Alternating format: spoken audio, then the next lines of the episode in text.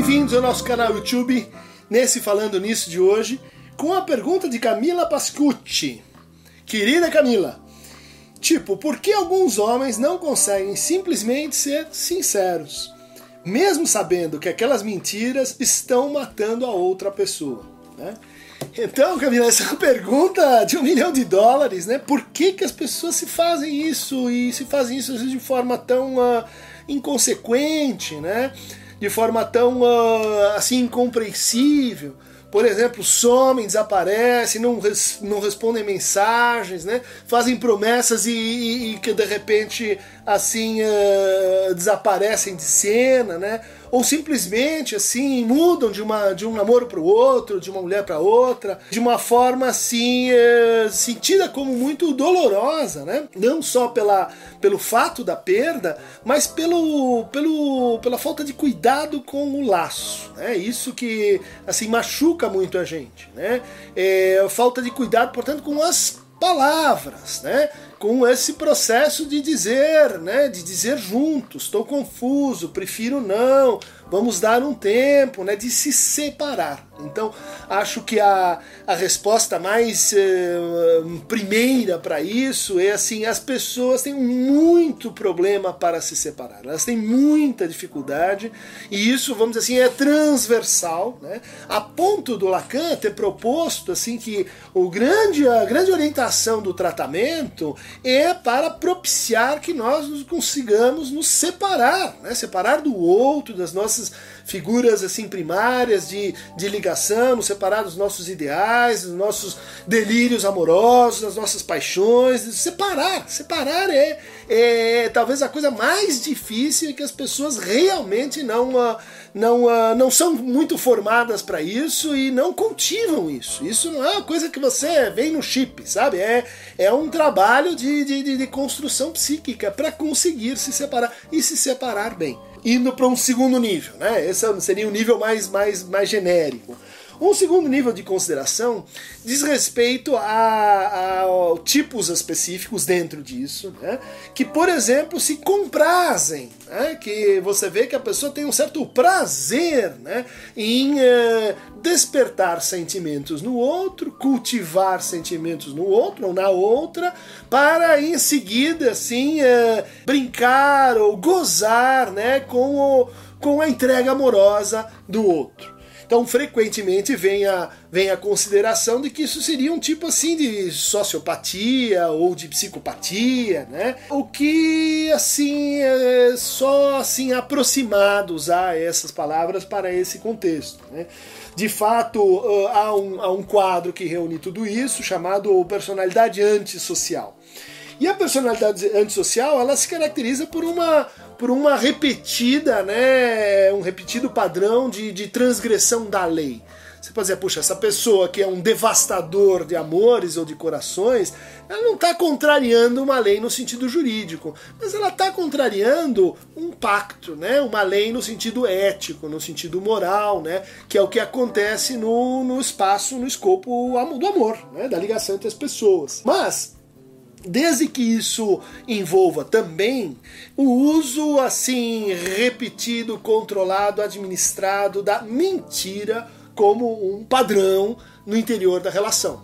E aí a gente pode levantar a pergunta assim, puxa, é certo que quando a gente está apaixonado a gente fica mais frágil cognitivamente. Mas, em geral, a mentira ela conta com alguma colaboração daquele que, que quer ver coisas ali, que está esperando ouvir A ou B, que tem ideais que o fragilizam, né? para determinadas conversas, para determinadas propostas, né?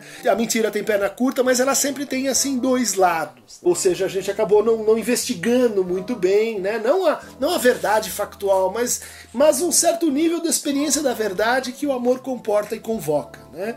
E que a gente sabe mais ou menos como, como funciona. Um terceiro ponto de, de comparação aí seria assim a presença ou não da impulsividade. Né?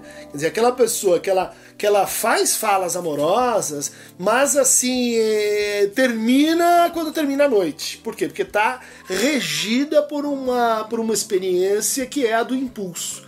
Diante da dificuldade de se separar, diante da dificuldade de contrariar expectativas do outro, diante da, da do desejo de, enfim, levar aquele outro para a cama, ou então ter uma imagem bonita diante dele, ou seja, a palavra de separação é sempre mais complicada. Então, diante disso tudo, vem o impulso, né? geralmente turbinado por álcool, por outras substâncias psicoativas, né, que levam a pessoa então a dizer coisas que ela não, ela não acredita. Né? Um outro elemento aí de, de consideração diz respeito à irritabilidade, agressividade da pessoa quando ela é confrontada com isso. Né? Quando ela é confrontada com contradições, quando ela é confrontada com coisas que assim denunciam que ela está mentindo, manipulando, prometendo coisas que ela não pode entregar, né?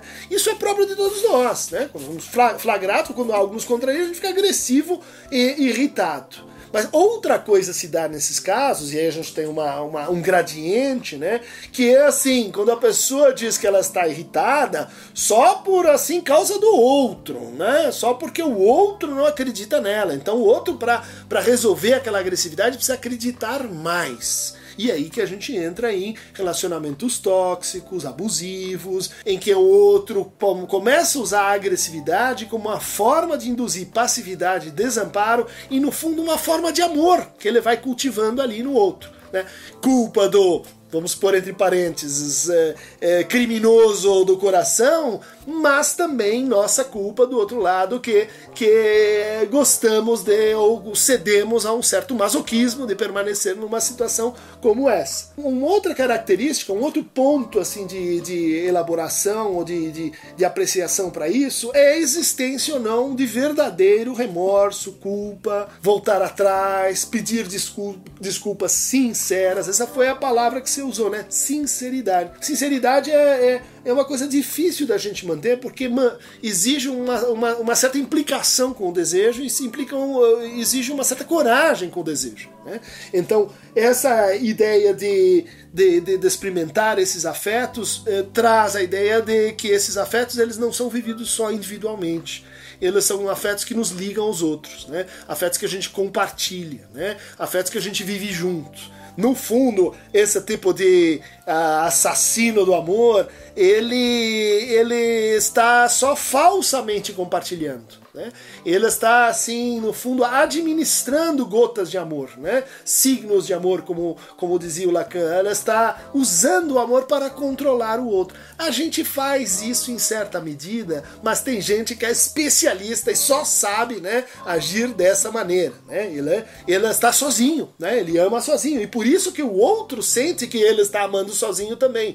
Que o outro não me corresponde, que ele não está comigo, que ele é falso, mentiroso e etc. Ou seja, quando você começa a sentir esse amor solitário, ligue a, a lanterna amarela de que há algo que não, que não vai bem. Finalmente, a gente tem ainda eh, dois traços importantes que é irresponsabilidade né? e a, o sentimento, vamos dizer assim, eh, de desqualificação em relação à segurança. São, em geral, pessoas que dizem assim: não vamos nos importar com os riscos do que estamos fazendo.